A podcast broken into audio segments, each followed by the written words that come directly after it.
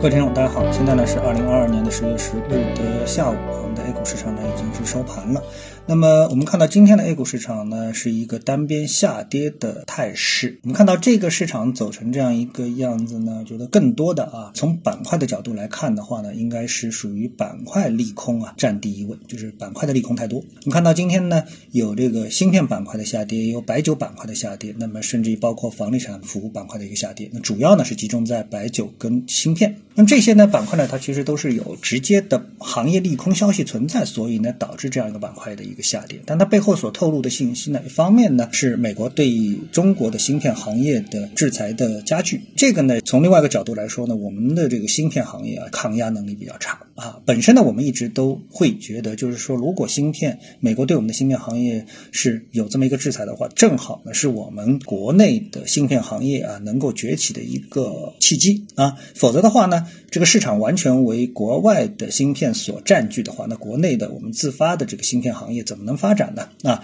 其实历史上这样的事件可以说是非常之多啊。比如说，曾经有相当长的一段时间，我们国内卖的车全部都是海外品牌，那中国在汽油车品牌上面几乎毫无建树。那但是呢，进入到了电动车时代之后呢，我们看到除了特斯拉一股独大之外，那么其他的呢层出不穷的，就是我们自己国内的电动车的一个品牌。所以呢，当这个市场留出空白的时候呢，我们的国内的企业才会有机会。啊，那么我们不管这个芯片啊，其实有好有差，那么也有一定程度上够用就好，对吧？只是说国外的芯片给我们提供了一个很好的一个标杆啊，很高的标杆，使得我们短期可能是难以靠近啊，难以超越。但是呢，留下来这个市场制约之后呢，实际上是把这个机会啊完全留给我们。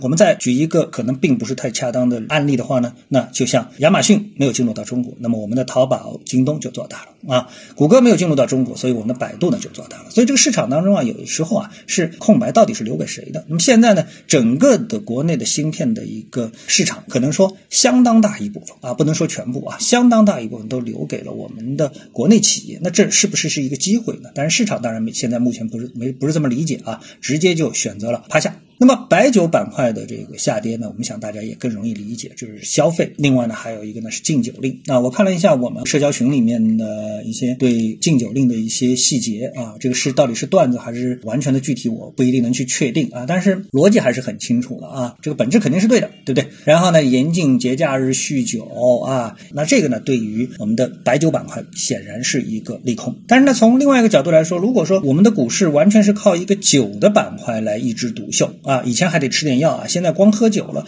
这显然也是有问题的，对不对啊？整个股市应该是多元化的，白酒行业走得太好，这个不符合客观规律啊。但是整个的一个市场的一个消费的一个疲弱，应该说这也是不争的事实。所以呢，影响到我们的大盘呢，那就变成了一个大盘整体的一个下跌。那今天呢，大家说的更多的那就是三千点的一个破位上证指数。但是现在还有多少人真正意义上关心上证指数呢？我觉得呢，应该说已经是很少了。为什么？因为上证指数啊，在这个五幺七八之后。六幺二四上了大批的银行股，五幺七八的股灾之后，整个上证指数的波动啊，它越来越小，它的波动率呢，实际上不能代表整个市场的真正的一种市场特征啊，所以大家更多的是去看我们说创业板也好啊，还有这个中证一千也好啊，能够反映更大多数的股票的他们的一个走势。所以上证指数跌不跌破三千啊？从原则上来说，其实并不是一个特别令人关注的这么一个事情，但是它有一点符号性啊，有点符号性。那目前市场整体的一个特征应该是什么？呢，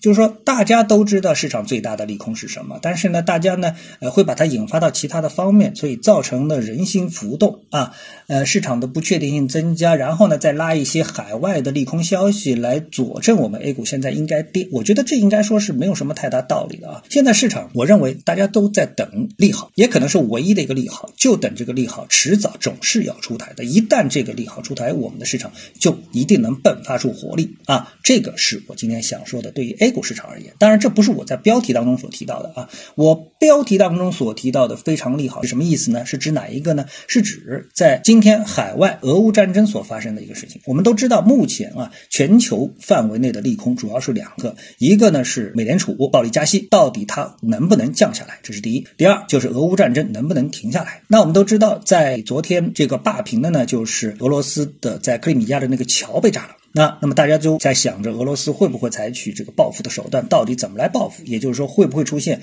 核危机？但从今天的表现来看的话呢，我们看到俄罗斯啊，向这个乌克兰的几个主要的城市，什么奥德萨啊、基辅啊等等啊，就扔了好多的导弹啊，或者是人为的可能搞了一些活动，对不对？那么你表面上来看，哎，这个俄罗斯的反应很强烈，但实际上呢，你又会觉得这实际上是一个什么？是一个降级行为啊，这是一个战争降级行为。啊，就在最初的时候，俄罗斯已经打到基辅边上，都没能把基辅怎么样，也没有能够把俄罗斯给打趴下，占领俄罗斯。现在炸了一个桥之后，远远的扔两颗导弹，它就能够让乌克兰停止反击俄罗斯的这样的一个步伐吗？那这样的一个意愿吗？那显然是不能的。但这个时候我们最担心的是什么？最担心的是俄罗斯会动用核这样的一个大杀器。而现在俄罗斯没有选择，它用导弹啊，用一些炮弹来去显示它的这种报复的行为。那实际上呢，就是一个。核威胁的降级。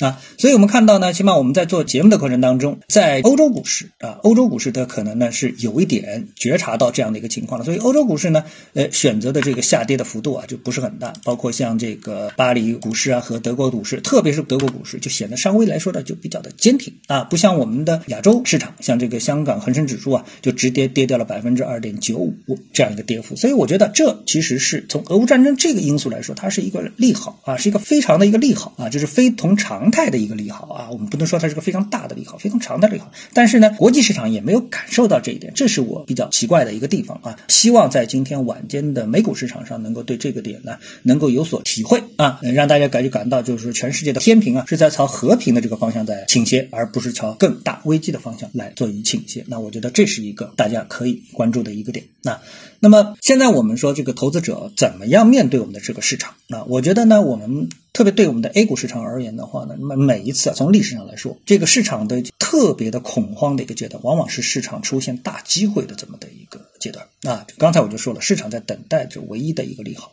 这利好呢，也是必然应该能够到来的啊。直白的说，这就是跟我们的疫情有关的利好啊。到底什么时候能够落实？这时候市场报复性的上涨啊，然后行业的各方面的繁荣就。应该能够如期而至，所以现在啊，投资者已经到这份上了，可能更多的选择应该是接受啊，把自己的心态放平和啊。今天呢，跟大家聊到这里啊，那么各位呢有什么想法或者是感受啊，欢迎在评论区呢一起交流，也希望各位啊多多点赞、转发、订阅我的频道专辑啊。我们下期的节目时间再见。